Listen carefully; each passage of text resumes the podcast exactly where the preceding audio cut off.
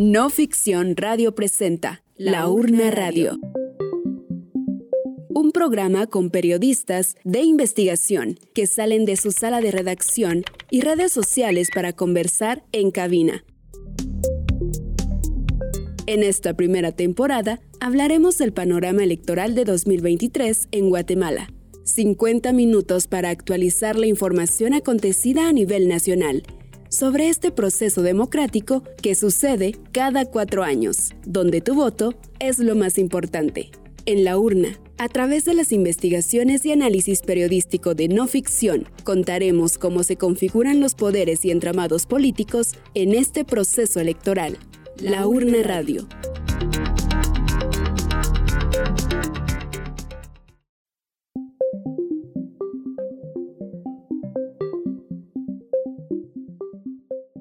¿Qué tal? ¿Cómo están? Bienvenidas y bienvenidos una vez más. Volvemos a escucharnos y encontrarnos en este espacio de ondas radiales y sonoras. Agradecemos a las y los radioescuchas que se encuentran en sus comunidades escuchando la urna radio y para quienes nos escuchan a través de su app favorita, también enviamos un saludo. Hoy estamos transmitiendo nuestro programa número 4 de la urna radio y estamos en el cuarto mes del año cada vez más acercándonos al 25 de junio, fecha en la que se realizarán las elecciones generales. Hoy nuevamente les traemos en nuestros segmentos información de contexto, análisis, datos y retrocedemos también en el tiempo con nuestro segmento Memoria Electoral. Así que, comenzamos. Hoy vamos a compartir este espacio con las colegas Carolina Gamazo y Giovanna García. Hoy vamos a estar hablando de la participación de las mujeres tanto en las candidaturas como su participación en cuanto a este ejercicio democrático de emitir el voto. Y pues ya saben, quien las acompaña en la conducción de este programa es Amanda Chiquito. Y les damos la bienvenida a nuestras colegas y pues estoy muy contenta de poder compartir este espacio con ambas. Hola Elsa, hola Giovanna, eh, qué gusto estar hoy con vosotras y con toda la audiencia. Hola Carol, hola Elsa y gracias a todos y a todas por escucharnos. Bueno, así que sin más anuncios nos vamos con nuestro primer segmento del programa, Análisis Electoral.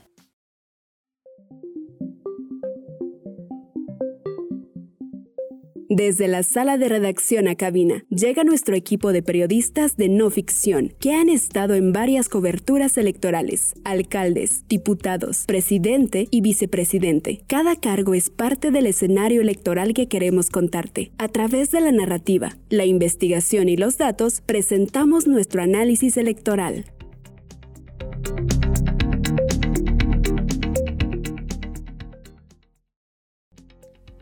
Hoy tenemos invitadas de lujo, dos mujeres que han hecho un recorrido largo por el reconocimiento de los derechos de las mujeres en Guatemala. Claro, cada una desde su experiencia y su contexto. Una de ellas desde la academia y las ciencias sociales. Ella es la socióloga Ana Silvia Monzón, quien hoy nos acompaña en este segmento del programa Análisis Electoral. También tenemos hoy con nosotras a Rosalina Tuyuk, una lideresa cachiquel.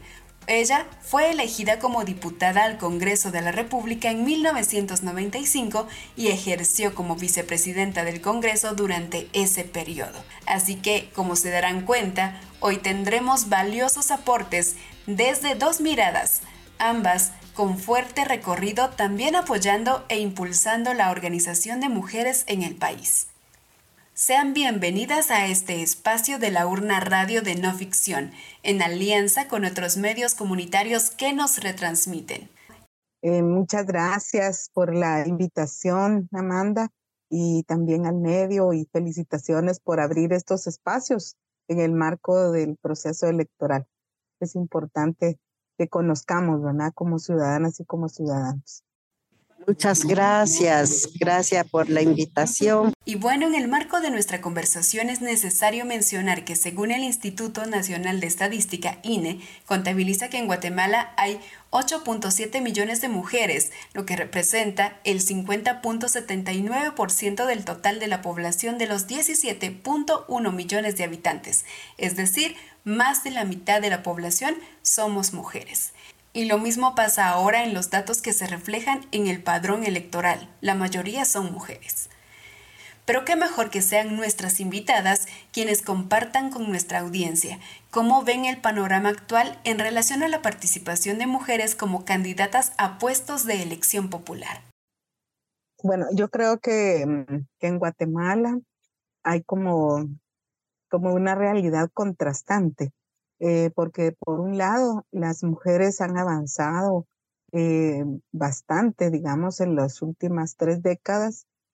Eh, recordemos que cuando Guatemala retomó la vía de los regímenes civiles democráticos después de varias décadas de regímenes militares, que si bien se hacían elecciones, pues mm, no, no, no había realmente un juego democrático se aprueba una nueva constitución, que es la que nos rige de 1985, y ahí eh, hay un primer avance importante, porque en el artículo cuarto se reconoce la igualdad eh, entre mujeres y hombres eh, en dignidad y derechos.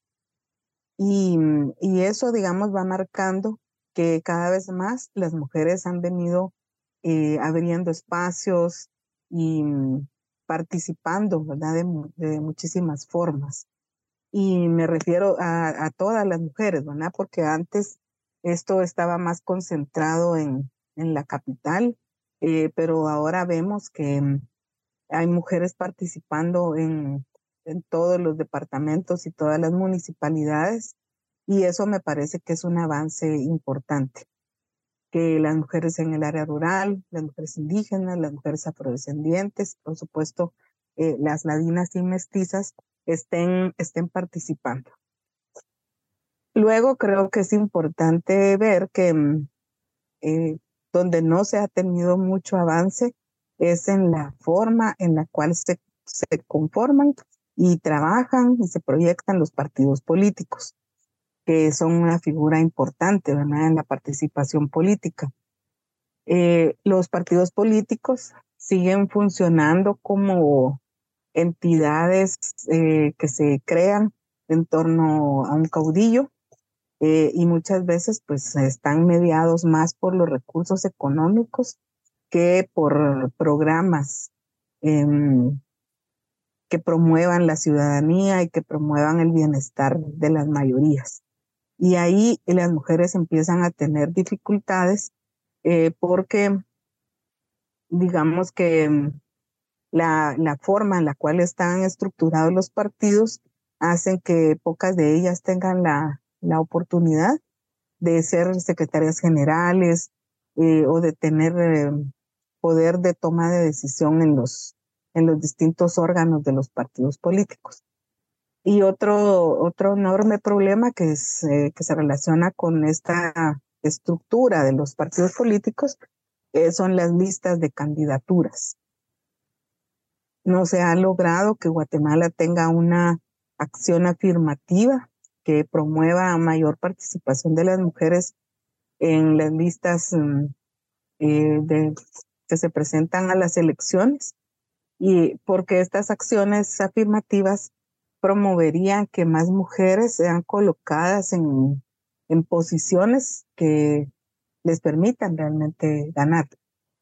Esto no es así y eso creo que es uno de los grandes retos que se siguen teniendo. Creo que es muy importante mencionar que en este momento las mujeres son mayoría, bueno, o por lo menos más de la mitad, el 54% de las el empadronamiento está, pues recae en las mujeres. Y eh, también son el 56% de las afiliadas a partidos políticos. Entonces, lo que vemos es que este dato cuantitativo no se corresponde con la participación real en, eh, en el sistema de partidos políticos. Y eso es lo que, lo que digamos, mm, hace que haya un contraste entre los avances de las mujeres eh, y las condiciones reales para su participación. Bueno, eh, yo pienso que mm, yo voy a hablar 20 años después de mi participación, ¿verdad? Mm, en la coyuntura, cuando participamos nosotros, había como un clima muy favorable de unidad, pero también había una conciencia social em, de unidad eh, granítica y luego el contexto eh, también de participación. Eh, y la razón es que en, este, hace más o menos tres contiendas electorales, el, los partidos em, vinculados a veces al narcotráfico, a la corrupción, tienen más posibilidades de, comprar votos a través de las regalías eh, y se ha utilizado más el engaño, eh, eh, también la, la pobreza o la miseria en que vive la mayoría de las personas que donde no llega la televisión, no llega la radio, no, no hay eh, información por escrita, simplemente está eh, como la presencia eh, de estos partidos que tienen muchos recursos económicos e invierten en dando pequeñas regalías o pequeños proyectos a las comunidades, principalmente por parte de los alcaldes. Y eso es una limitante. Entonces, y en el caso de las mujeres es mucho más difícil porque las mujeres eh, están como en un desempleo, eh, las mujeres también eh, tienen que cumplir a veces cuatro o cinco papeles más que la, eh, que la mera participación política. Entonces, hacer esa combinación de ser lideresa, de ser mujer, de ser indígena, de eh, a veces de, de, ser una mujer desempleada, eh, es y de ser madre también es como un, un, conjunto de limitaciones que tenemos las mujeres y, también los pueblos indígenas. Entonces, ese sería como la, situación en que yo veo eh, actualmente. Cuesta competir, eh, digamos, a la altura como todos los partidos políticos, a pesar de que la ley electoral, pues que hay, eh, bueno, limita un poco, por ejemplo, el tema comunicacional o el tema financiero, pero eh, hay partidos que en realidad em, no pueden estar a la misma altura que los demás, o sea, que los partidos grandes. Eso sería. Sin duda. Las mujeres enfrentan más retos y desafíos al momento de su participación y eso no solo pasa para aquellas mujeres que se atreven a postularse a una candidatura a la presidencia. Están las mujeres que lo hacen de manera más local como las candidatas a alcaldesas. Desde su mirada, ¿qué dificultades pesan más en una mujer candidata que no enfrenta un hombre? Bueno, yo creo que enfrenta eh, una serie de prejuicios. En primer lugar, ¿verdad? Eh, hay una idea eh, de que las, las mujeres no tienen el mismo don de mando que los hombres. así que enfrentan eso, enfrentan violencia política. Em, y, me, y, bueno, todo esto que ha planteado, ¿no? la cuestión de los recursos, em, digo en términos generales. Ahora estamos ya en este proceso electoral, estamos asistiendo a una situación inédita en la cual tenemos eh, dos candidatas eh, a la presidencia eh, y esto pues mm, nos, nos plantea otra, otras, mm, otros retos para el análisis, ¿verdad? Porque son candidatas que ya tienen bastante tiempo en, en el ámbito político. Em, son candidatas que tienen propuestas em, no tan diferentes, mm, eh, diríamos. Y más allá, digamos, de la de, de las cuestiones que pueden ser eh, cuestionadas de, de, ellas como políticas, como mujeres políticas, em, siempre hay una, una, una cuestión que no van a enfrentar los hombres que tiene que ver con las formas en las que se, se dirigen o se, o se les cuestiona, ¿verdad?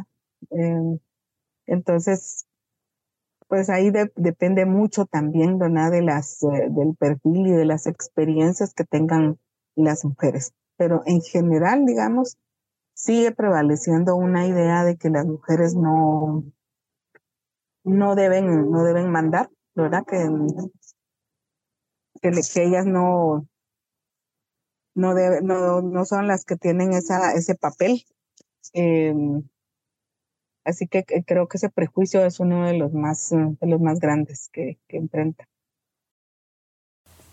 Para el caso de mujeres indígenas es todavía aún más difícil por razones históricas de exclusión y me parece que en ese sentido Rosalina es muy valioso el aporte que puedas compartirnos desde tu experiencia como mujer maya. Eh, bueno, eh, principalmente eh, el racismo el racismo y, y también la situación de discriminación entre hombres y mujeres, porque a nosotras las mujeres nos reclaman tres veces más que al hombre, pero también nos cuestionan mucho más que a los hombres. Entonces, eso es una de, de las grandes limitantes, ¿verdad? Y, y, el, y el otro problema también es que a veces en el hogar, en, eh, en el pleno familiar, un poco más ampliado, el cuestionamiento de que por qué uno entra en la política, usted no sabe, no sabe gobernar, eh, y y, mucho más el cuestionamiento a veces de, de la sociedad y, y, de los hombres, ¿verdad? De que qué va a poder gobernar. Yo recuerdo todos los cuestionamientos que se le hacía a la hermana Rigoberta por atreverse a, a ser candidata a la presidencia, donde eh, vimos muchos, eh, mm, eh, digamos, muchos cuestionamientos racistas donde dice, eh, la, que las mujeres eh, indígenas no sabrían administrar, no saben, no saben pensar y no saben eh, también hacer gobierno. Entonces, y eso va tanto a, nivel de gobierno municipal, también a nivel en, de departamento como diputados, nunca han hecho nada. Entonces, pero también yo podría decir que hay, mm, hay mujeres que han demostrado con éxito su papel de ser funcionaria eh, pública. Por ejemplo, lo que logró hacer eh, la ministra eh, Otilia Luz de Cotí y, y bueno, creo que uno o dos alcaldesas hemos tenido en toda la historia, pero en sí, yo diría que mm, eh, a pesar de que la existencia del Estado como tal a, 200 años, todavía no eh, se le da confianza a un hombre indígena, menos a una mujer eh, indígena. Cuando hablo de indígena, hablamos de los mayas, garífonas, xinca, pero en este caso han sido más los mayas que hemos visto que se han atrevido a dar ese paso a, nivel más alto desde la presidencia, pero en sí em, no, yo he oído pues eh, inclusive las mismas mujeres decir, no, es mejor que esté un hombre porque una mujer no va a poder. Inclusive muchas nos decían, no, si es mejor vender en el mercado y no estar, eh, estar enfrente de, eh, eh, de un puesto que no, las mujeres no nacimos para eso. O sea que como que la, el pensamiento colonial nos ha hecho que las mujeres no estamos preparadas, no podemos y no sabemos administrar lo público. Sin embargo, como decía, sí es posible cuando tenemos esa oportunidad. Y yo creo que para cambiar el racismo, el machismo, el patriarcado, eh, tendrá que pasar por una conciencia social, eh, por un proceso también de confianza eh, para las mujeres, entre mujeres y entre pueblos indígenas, entre marginado y entre excluido. En las pasadas elecciones, 31 mujeres llegaron a ocupar una curula en el Congreso. De ellas, solo tres son indígenas y el porcentaje de mujeres a alcaldesas se reduce todavía más. Durante estos cuatro años seguramente ustedes como mujeres que están vinculadas en procesos de investigación y de organización se han podido dar cuenta del avance o retroceso que ha tenido la agenda de mujeres en el país. Podemos decir entonces que el hecho de que los partidos postulen a mujeres garantiza que se responda a las necesidades de este sector? Bueno, yo creo que en política em, todas las decisiones tienen que ver con intereses, ¿verdad? Eh, algunos son intereses mm, válidos, otros son intereses espurios, eh, pero todo tiene que ver con intereses. Entonces, la, la cuestión de incorporar a mujeres atrae votos y eso, digamos, mm, lo han ido identificando los partidos políticos y por eso no las colocan en los primeros lugares, pero eh, sí las, las incorporan de otras formas. Em, entonces, mm, creo que por ahí va. Pero en términos de, incorporar demandas de las mujeres, eh, yo creo que eso no, no se da. Y esto no se da, y no se da solo con las demandas de las mujeres, se da con las demandas de muchos otros eh, grupos que están excluidos en nuestra sociedad. en los mm, los programas que se presentan como programas de gobierno eh, realmente no reflejan pues un, un, desconocimiento o un conocimiento muy parcial de la realidad y por supuesto no colocan en el centro los intereses de la mayoría. Eh, entonces, mm, mm, en el sentido, digamos, de incorporar las demandas de las mujeres, no, no, la mayoría de partidos no, no, no lo hace. Y, y de que si las incorporan para traer votos, eh, por supuesto. Una de eso es, eh, si saben que una, una persona tiene liderazgo en una comunidad, eh, les va a interesar tenerla de su lado, ¿verdad? Y, es un interés más electoral, más en términos de, ganar las elecciones. me parece que las mujeres sí tienen una agenda muy clara, las organizaciones eh, lo han planteado en el Congreso de la República y si nos atenemos un poco, lo que sí puedo afirmar eh, es que los partidos representados actualmente en el Congreso y muchos de estos partidos, si no es que todos, eh, van para las elecciones en este momento, no han atendido las demandas de las mujeres. son partidos minoritarios como Semilla, URNG, los que, digamos, mm, han, han apoyado con su voto algunas de estas iniciativas, pero eso es nada, ¿verdad? En términos de votos, porque son, eh, son minoría. Los partidos mayor, que tienen mayorías o cuyo número de diputados y diputadas es más alto, no han apoyado la agenda de las mujeres.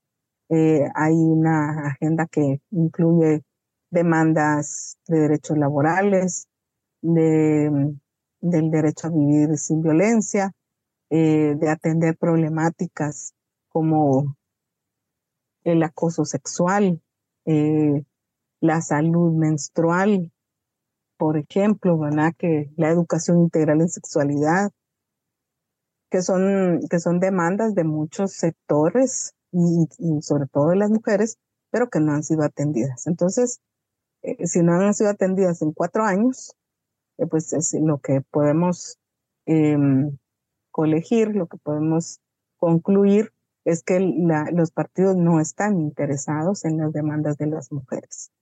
¿verdad? Aún cuando lo colocaran en sus programas en este momento, eh, pues yo creo que sería bastante demagogia y oportunismo, ¿verdad? Porque no han, no han tenido una postura consistente de apoyo a las mujeres. Bueno, eh, como casi la mayoría de partidos políticos aún no, em, digamos, socializa sus planes de gobierno. Solo hemos escuchado los discursos, pero en cada discurso ausente el tema de, mujeres en general eh, y, más el tema de mujeres indígenas. Hasta ahora yo no he escuchado eh, eh, en esos partidos grandes hablar por los pueblos indígenas, casi la mayoría habla de, la situación de trabajo, de la situación eh, económica, macroeconómica y, también, bueno, sí habla, por ejemplo, un poquito de educación, un poquito de salud, pero ellos pensando no en, eh, en lograr también eh, reencauzar eh, un sentido social desde el Estado eh, para la educación, la salud y el desarrollo. Siempre en estos discursos he escuchado que hay que entrar a la competencia y para mí la salud, la educación no se trata de competencia, sino del enfoque eh, enfoque más eh, de humanidad eh, y de inclusión y de igualdad. También que todos los asociados de los partidos políticos, y si las mujeres estamos, uno debe pelear, ¿verdad? Porque estemos en los planes municipales, departamentales y nacionales. Constantemente estamos viendo la utilización de la imagen de mujeres empobrecidas, en condiciones de desigualdad, a las cuales los partidos políticos recurren para de alguna manera simular inclusión. ¿Qué hacer ante esto? Eh, el voto ya no debe ser por los partidos que han robado, que nos han mentido, que siempre nos dicen que va a cambiar nuestra situación, pero cuatro años después nos dimos cuenta que solo hubo una, si al caso hubo una carretera, ¿verdad? Y si al caso nos dieron un poco de víveres, pero cambiar en sí eh, toda la, la atención de salud y de educación, ¿no? Siempre yo he visto en muchas comunidades que es a partir de lo que dan los padres de familia, eh, para eh, poder reconstruir o construir sus propias escuelas. Eh, en sí, los gobiernos siempre han estado ausentes allí y por ello ya no debemos de votar por esos partidos que se han robado todo el financiamiento para no tener escuela, para no tener medicina en los puestos de salud, eh, por ejemplo, cuántos médicos eh, tienen que hacer eh, huelgas o, caminatas, manifestaciones frente al Congreso, frente al Palacio, para que les paguen. Entonces, no es posible eso. Entonces, debemos de pensar y en darle oportunidad a los que sí han hecho un trabajo un trabajo social, un trabajo en defensa de la tierra, del territorio, en la defensa de nuestras semillas, en defensa también eh, eh, de, todos los, eh, los, ríos y defendiendo también principalmente los conocimientos de los pueblos indígenas. Bueno, yo creo, uno, que vamos tarde, ¿verdad? Es decir, que esto como lo último que, que planteabas, no debe ser una cuestión de cada cuatro años. Las mujeres, las ciudadanas o en nuestra calidad de ciudadanas, debiéramos, eh, debiéramos permanentemente eh, tener acceso a, a, formarnos en ciudadanía. Y eso es de todos los días, no es solo el momento de ir a ejercer el, el voto ejercer el voto puede llevar media hora, ¿verdad? Pero esas decisiones eh, nos impactan todos los días. Eh, entonces creo que, mm, que, es necesario seguirle apostando ¿verdad? a los procesos de formación, a demandar educación. Eh, el sistema educativo en nuestro país tiene muchas deficiencias y una de estas es precisamente que hay poca formación en ciudadanía para niñas y niños. Y esto, eh, los efectos los vemos en el momento del, de que se ejerce el voto. Eh, entonces, más que, digamos, eh, fijarnos solo en la parte del proceso electoral, una demanda permanente debe ser tener una educación de calidad, una educación integral para garantizar que nuevas generaciones tengan otras posibilidades y otras herramientas para ejercer la ciudadanía. Eh, y bueno, las organizaciones de mujeres creo que han venido haciendo un gran trabajo desde hace mucho tiempo eh, y que deben seguirlo haciendo. En este momento ya se activaron muchísimos procesos eh, a través de mm, llamados al, voto consciente, a plantear que el voto es, mm, debe ser seguro, eh, y es secreto y que es un derecho que, que tenemos, ¿verdad? Que, y, haciendo los llamados para que las personas no, no se dejen eh, manipular o no se sientan amenazados para emitir su voto de una u otra manera. Eh, pero sabemos que esos llamados se enfrentan situaciones que muchas veces no, no están bajo el control de nadie, ¿verdad? Como el hecho de condicionar el voto al empleo, por ejemplo, eh, o condicionar el voto a, tener o no recursos. Y entonces todo, todo eso eh, creo que nos, nos obliga y obliga a las organizaciones de mujeres a ser muy enfáticas en sus, en sus demandas, ¿verdad? Y, y de nuevo, pues eh, demandar los procesos de formación ciudadana de manera permanente. Sin duda sus aportes y reflexiones han sido muy valiosos y que seguro nos ayudan también a entender los desafíos a los que se enfrentan frecuentemente las mujeres que deciden participar en estos procesos de elección popular. Les agradecemos muchísimo el que hayan aceptado acompañarnos y nos despedimos de este segmento con las palabras de nuestras invitadas. Pues muchas gracias Amanda por la invitación eh, creo que mm, como ciudadanas, somos el 52% de la población eh, y que somos el 54% de quienes estamos empadronadas, eh, pues yo creo que el llamado es a, reflexionar, a conocer un poco más, porque tenemos un enorme poder entre las manos al tener la posibilidad de ejercer el voto. pero más allá, de ese, de ese voto que además debe ser consciente, debe ser informado y seguro, em, pues yo creo que tenemos que mantener nuestra demanda de una educación eh, integral eh, y también de que el Estado debe garantizar los derechos de todas y de todos. Así que creo que, que necesitamos pues multiplicar los espacios como este para, para conocer el pensamiento de las mujeres, para conocer cuáles son sus expectativas eh, y cuáles son eh, las demandas que hay eh, en diversos lugares, ¿verdad? Porque somos mujeres diversas, de distintas experiencias, con distintas necesidades, con distintos intereses, en el buen sentido, ¿verdad? Pero creo que todas queremos que la, las niñas, los niños, adolescentes tengan condiciones dignas de desarrollo queremos que también ¿verdad? las personas mayores, las personas con discapacidad tengan esas condiciones de, de vida y estas pues las debe garantizar el Estado.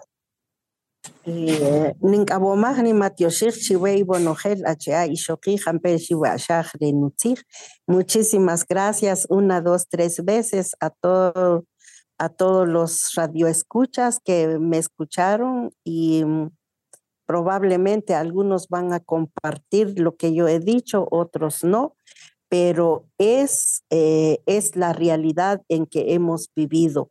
Entonces, no debemos de quedarnos en casa. Eh, el 25 de junio, todas y todos estamos invitados para ir a ejercer el derecho a votar y el derecho a elegir, eh, pero no a los mismos, no a los que nos han mentido. Entonces, gracias por este espacio y felicito el papel de la conductora. Gracias. Y ahora le abrimos el espacio y el micrófono a Giovanna, que nos trae valiosos datos que reflejan cómo se encuentra la participación de las mujeres en la política. Adelante, Giovanna. Muchas gracias, Elsa, por, por la introducción. Vamos a, hablar un poco sobre el padrón electoral y las mujeres. En las elecciones generales 2023, las mujeres seremos decisivas. Las mujeres representamos actualmente el 54% de las personas empadronadas.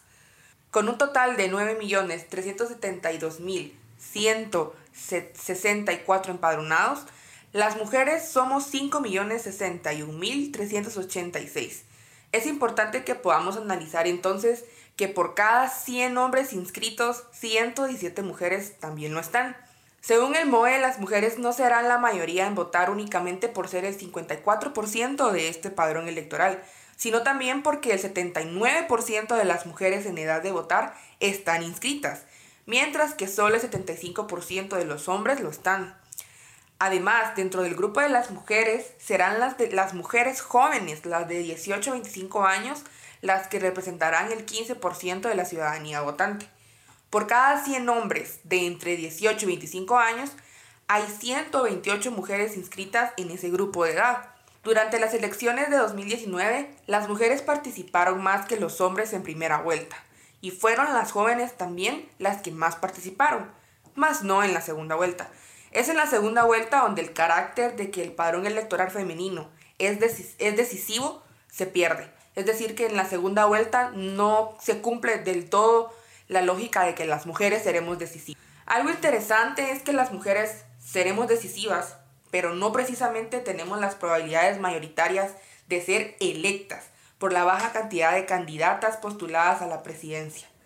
Solo dos mujeres de 30 partidos buscan la presidencia, Suri Ríos con la coalición Valor Unionista y Sandra Torres con la UNE. En la vicepresidencia se repite el número, Mónica Enríquez con la coalición WINAC-URNG y Karen Herrera con el movimiento Semilla. En el caso de las, alcaldías a la ciudad de Guatemala ocurre lo mismo. No hay representación femenina.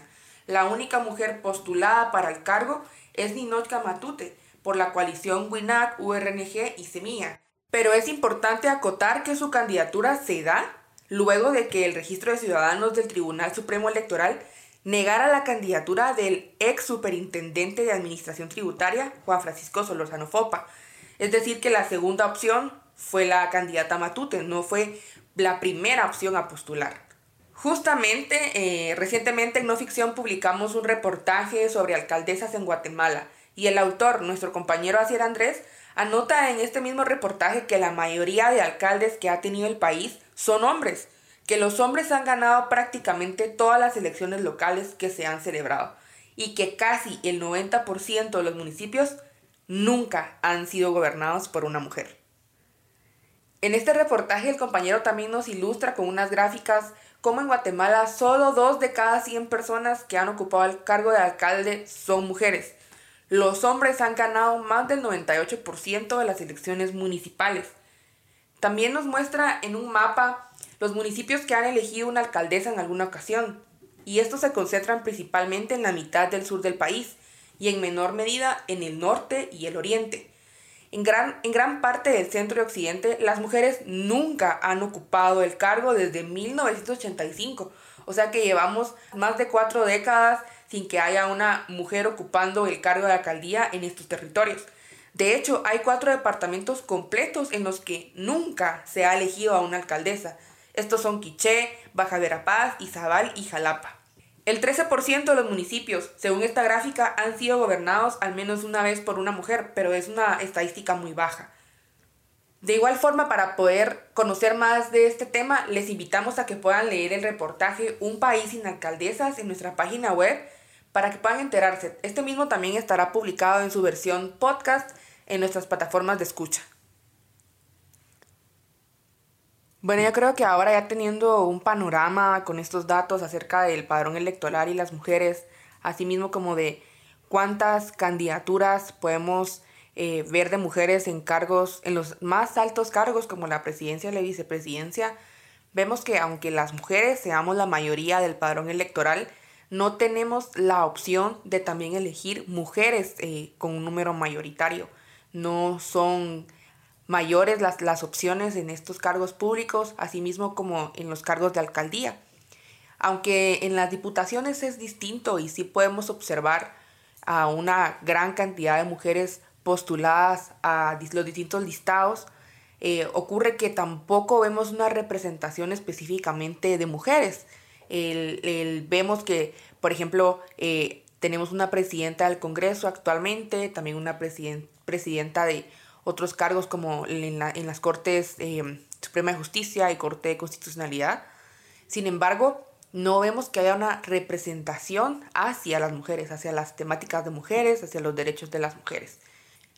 Considero que en una democracia, en, unas elecciones generales, donde hayan más propuestas eh, de mujeres, eh, las mujeres podemos sentirnos más representadas, podemos elegir no solo a, nuestras, a nuestras gobernantes simplemente por el hecho de ser mujeres, sino que habiendo más propuestas de mujeres podemos elegir incluso con, con cuál propuesta nos sentimos más representadas, eh, con cuál ideología, con cuál plan de gobierno, con cuál plan de trabajo.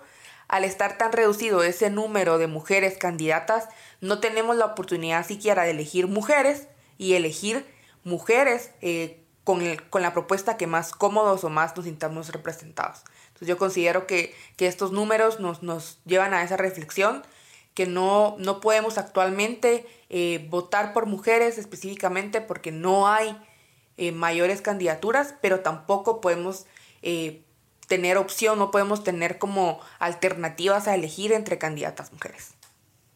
Gracias Giovanna, sin duda los datos de participación de las mujeres en el ámbito local nos preocupan, pero seguramente las mujeres seguirán organizándose para seguir participando y proponer también desde sus realidades. Y seguimos ahora con nuestro segmento La instantánea electoral, noticias que han acontecido durante el mes de abril con algunos candidatos y partidos algunos hechos parecieran ser de película o de novela más bien, pero son hechos que están pasando aquí en Guatemala, sí, aquí en Guatemala y durante las elecciones.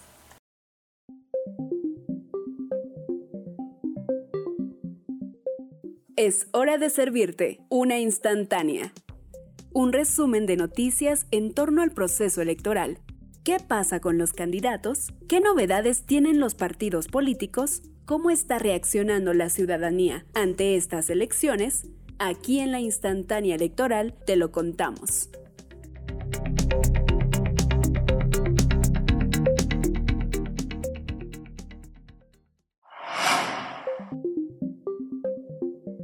Arranca campaña electoral.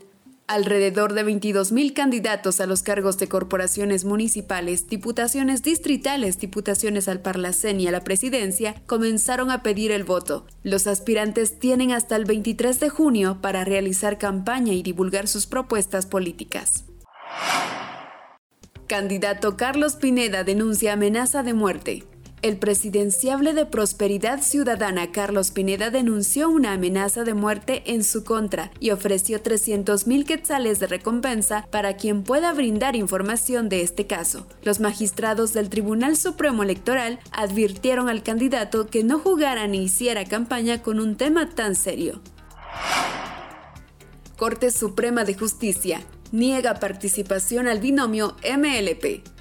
La Corte Suprema de Justicia negó en definitiva el amparo presentado por el MLP, con el que intentaban revocar la decisión del Tribunal Supremo Electoral, que en enero de 2023 dejó fuera de las elecciones al binomio presidencial de esta agrupación.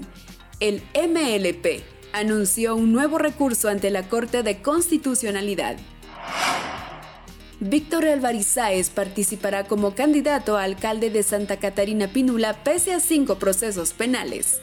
Los magistrados del Tribunal Supremo Electoral aceptaron un recurso presentado por la UNE para que Alvarizáez pueda presentarse como candidato a alcalde por este partido en Santa Catarina Pinula. Víctor Alvarizáez fue alcalde de 2015 a 2020 con el Partido Patriota y líder. De acuerdo a la acusación del Ministerio Público, durante la contienda anterior, cuando aún era alcalde, Alvarizáez utilizó 145 mil quetzales de los fondos de la Municipalidad de Santa Catarina Pinula para contratar a una empresa que creara una campaña negra.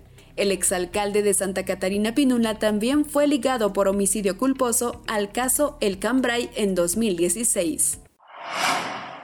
Extraditable por narcotráfico era candidato a concejal por el partido Vamos. Byron Orellana Vélez, alias El Nito, actualmente concejal de la Municipalidad de Huastatoya El Progreso, y quien se presentaba nuevamente al cargo por el partido político Vamos, aceptó ser extraditado por Estados Unidos por narcotráfico. Es el quinto extraditable del año hacia ese país. Secretarios generales de 27 partidos políticos firman pacto de no agresión. En un evento convocado por el Tribunal Supremo Electoral, los secretarios generales de 27 de 30 partidos políticos firmaron un pacto de no agresión que busca una campaña electoral sin violencia. No firmaron por falta de asistencia los secretarios de los partidos Podemos y PIN, mientras que el partido Voz se negó a firmar como denuncia contra los criterios del Tribunal Supremo Electoral para inscribir a candidatos cuestionables, pero rechazan otras como la del diputado Aldo Dávila, el binomio de Podemos y del MLP. Alianza Valor Unionista y Partido UNE en violencia electoral. Tras firmar el pacto de no agresión, la UNE y la Alianza Valor Unionista se enfrentaron durante la campaña electoral en Tucurú, Alta Verapaz. Una de las representantes del partido de Suri Ríos sacó un arma de fuego y disparó al suelo intentando agredir a los allegados a Sandra Torres el Ministerio Público investiga el caso. Para más información de todo lo relacionado con las elecciones, visita nuestra página web noficción.com y nuestras redes sociales arroba noficcióngt, en las que encontrarás nuestra línea de tiempo y nuestro especial de cobertura electoral, La Urna.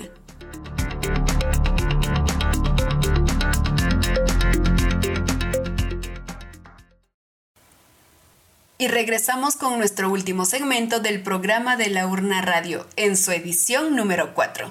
Y está a cargo de Carolina Gamazo. Bienvenida. Estamos listas y listos para escucharte y retroceder en alguna elección pasada que se vincula a esta realidad en la que nos encontramos. Hoy os quiero hablar eh, de una historia de esperanza y también de una historia de referentes porque a veces para las mujeres es difícil poder visualizarnos en determinados lugares o en determinados puestos de trabajo porque nunca hemos visto a otra mujer ejerciendo este trabajo. Hace poco, por primera vez, una mujer española llegó a ocupar el puesto de astronauta y ella en una entrevista decía que aunque era su sueño desde niña, pensaba que se iba a quedar solo en un sueño porque ella nunca había visto a una mujer astronauta y pensaba que era un trabajo solo para hombres.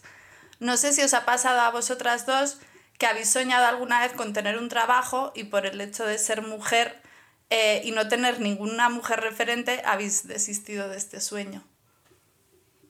Sí, yo creo que tal vez en, nuestro campo, en el campo del periodismo, incluso eh, probablemente vimos a, muchas mujeres eh, como presentadoras o presentadoras de noticias también en, en, la televisión abierta, pero a muy pocas periodistas escritoras o periodistas de investigación que, escribieran en los diarios. Entonces yo creo que sí es como algo, algo que puede llegar a pasar y, y en, mi caso pues sí me, me pasó así. Bueno, en mi caso creo que fue todo lo contrario, pero lo que sí es cierto es que en algún momento hay miedo. De alguna manera por ser en algún momento de pronto la primera mujer en algún espacio y me pasó, pues bueno, a los inicios de mi experiencia como comunicadora, en ese entonces yo tenía 14 años y bueno, la radio de mi comunidad em, recién estaba saliendo y bueno, junto a una amiga fuimos y buscamos el espacio y a partir de ahí nos convertimos en las primeras mujeres eh, en la comunidad en formar parte de una radio de la comunidad. Ay, qué bueno, Elsa, no lo sabía. Seguro que tú te has convertido en un referente para otras niñas que quieran ser locutoras de radio. Bueno, yo de lo que hoy quería hablar es del caso de Telma Cabrera. Eh, como sabéis, es una candidata a la presidencia, que este año ya no lo va a poder ser, eh, pero que en las anteriores elecciones pues fue por primera vez una mujer indígena, Mayamam, que se presentó como candidata a la presidencia. Y ella se ha convertido en un referente para las mujeres rurales de Guatemala, para las mujeres indígenas y para todas las mujeres en general que han soñado alguna vez con ocupar un puesto alto, incluso ocupar el puesto de presidente de un país. A veces escuchamos a los niños decir yo de mayor quiero ser presidente, pero apenas se escucha decir esto a una niña. Y menos a una niña que venga del área rural y menos aún a una niña indígena.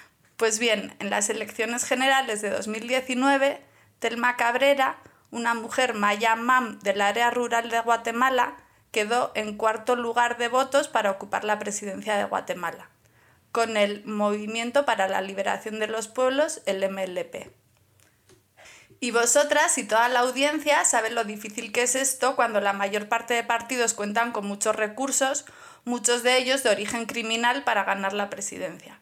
Pues bien, en este contexto, Cabrera obtuvo el 10% del total de los votos.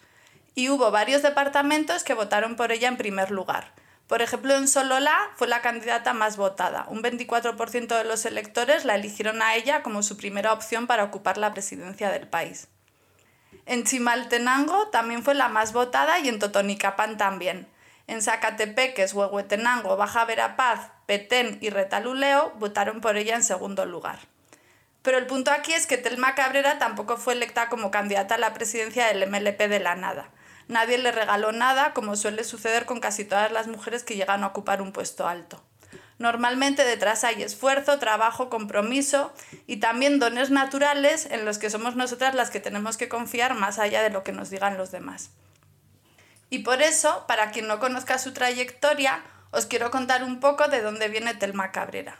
Contaros su historia. No sé si alguna de las dos conocéis algo de la historia de Telma Cabrera, de dónde viene ella y cómo llegó a ser presidenciable.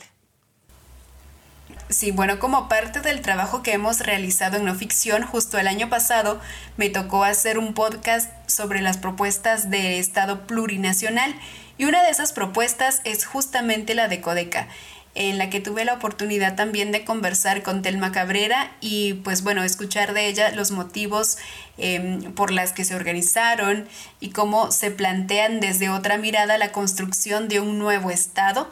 Y pues eso también me parece interesante y creo que qué mejor que tú que nos cuentes eh, cómo cubriste eh, las pasadas elecciones la historia de Telma Cabrera.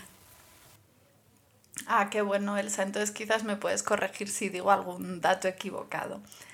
Pero para contar un poco a la audiencia eh, de dónde proviene ella, Telma Cabrera es de la aldea Sibaná, en el Asintal Retaluleu.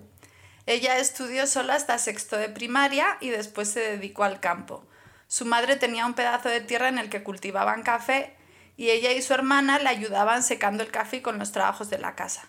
Cuando dejó de estudiar, Telma se dedicó completamente al trabajo en el campo. A su marido lo conoció cuando tenía 15 años y los dos se dedicaron al campo. Eran productores de maíz y de ajonjolí. Para trabajar arrendaban tierras en San Juan Zapote. Y tuvieron cuatro hijos, que también para todas las mujeres que nos escuchan ahora sabrán lo difícil que es conciliar la vida profesional con la familia. De hecho, antes estábamos hablando un poco con Elsa de esto, de lo difícil que es tener hijos y a la vez tener un trabajo intenso. Bueno, en 1993 Cabrera se unió al Comité de Desarrollo Campesino. El primero en unirse al movimiento fue su esposo, Pero en paralelo, las mujeres empezaron a organizarse y eligieron a Telma Cabrera como su representante. Ella empezó a destacar como lideresa en Codeca, eh, con uno de sus mayores aportes que fue el programa de mujeres, que pronto comenzó a expandirse. Poco a poco, eh, a raíz de su liderazgo y de su trabajo, ocupó puestos en la junta directiva como secretaria y vicepresidenta. Durante los primeros años de Codeca, su trabajo se enfocó en reivindicar los derechos de las trabajadoras de la costa sur y en las demandas agrarias. O sea, al principio lo del tema de la nacionalización de la energía eléctrica todavía no estaba como en sus principales objetivos. Y en este momento, además, Codeca eh, era un brazo de la URNG, la Unión Revolucionaria Nacional Guatemalteca, que como sabrán surgió en 1982, fundado como brazo político de los cuatro grupos guerrilleros más importantes del país. De hecho, Codeca y URNG se separaron cuando Codeca empezó a luchar por la nacionalización de la energía.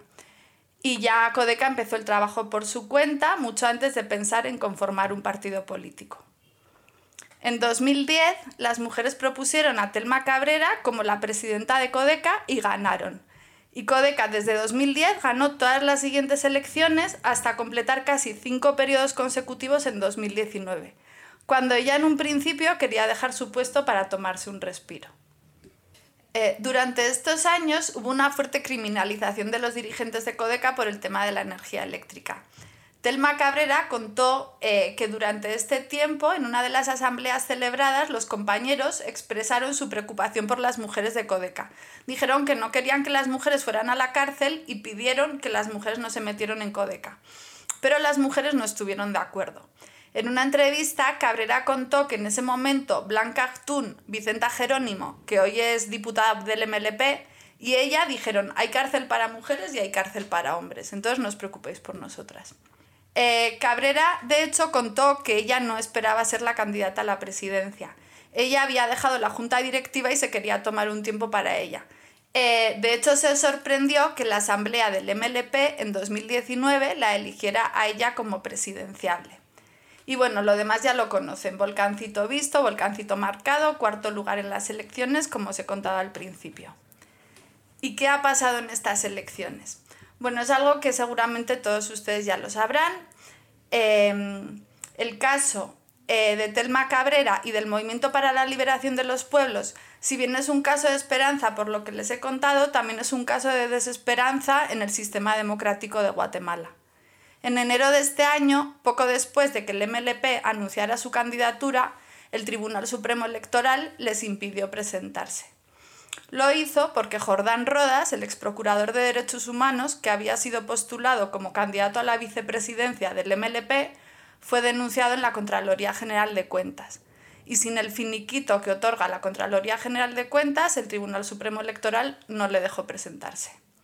Y la realidad, también la saben, es que han dejado presentarse a muchos candidatos, incluso con cargos por narcotráfico, como Manuel Valdizón, que aunque al final no le han dejado presentarse, le habían permitido su inscripción a pesar de que acaba de llegar de Estados Unidos condenado por lavar dinero de narcotráfico. Y a pesar de esto, a Jordán Rodas, por solo una denuncia, impidieron su candidatura y la candidatura a la presidencia del MLP, por lo que se puede deducir que es una persecución ideológica. De hecho, a nivel nacional, el partido con más candidaturas anuladas es el MLP, y esto no es una coincidencia. Pero para no terminar esta sección con desesperanza por lo terrible del sistema electoral guatemalteco, quiero terminar con una frase de Telma Cabrera, una frase recogida en un perfil que elaboró Plaza Pública en 2019, cuando le preguntaron a Cabrera por qué ella aceptó ocupar el puesto a la presidencia. Lo que Telma Cabrera dijo fue, nunca le dije que no al pueblo, porque a las mujeres siempre nos han dicho que no podemos, que no queremos, que no queremos asumir responsabilidades. Telma Cabrera es un ejemplo para todas las mujeres de que sí podemos, de que podemos soñar alto y de que podemos confiar en nuestras capacidades. Un ejemplo para nosotras mismas de que sí podemos. Bueno, pues muchas gracias, muchas gracias a Elsa por el programa y a Giovanna por, sus aportes en los datos sobre mujeres. Eh, ha sido un gusto compartir con vosotras y quiero animar mucho a toda la audiencia a que siga escuchando La Urna Radio. Bueno, pues muchas gracias también Amanda por, por el espacio, gracias a Carol por, por compartir en este programa. Creo que es muy importante que hablemos de la participación de las mujeres en las elecciones 2023 tanto como participación política, representación en estas propuestas políticas que, estamos viendo en las candidaturas y también tanto como, como electoras. Gracias por, por escucharnos y, y nos seguimos leyendo por la web. Y bueno, hemos llegado al final de este programa satisfactoriamente, llevándoles nuestros segmentos con muchísima información. Les agradecemos a todos ustedes en sus comunidades por seguirnos escuchando y a todos ustedes que nos escuchan y nos buscan en su aplicación favorita en versión podcast. Les agradecemos y les invitamos a que nos sigan en todas nuestras redes sociales como arroba noficcióngt y en nuestra página noficción.com. Nos escuchamos en nuestra próxima edición de La Urna Radio número 5. No Ficción Radio presentó La Urna Radio como parte de nuestro proyecto periodístico que busca informar de manera amena e independiente sobre el proceso electoral 2023. Te esperamos en nuestra próxima emisión, No, Ficción Radio. Búscanos también en redes sociales, Facebook, Instagram, Twitter y TikTok como arroba no ficción GT.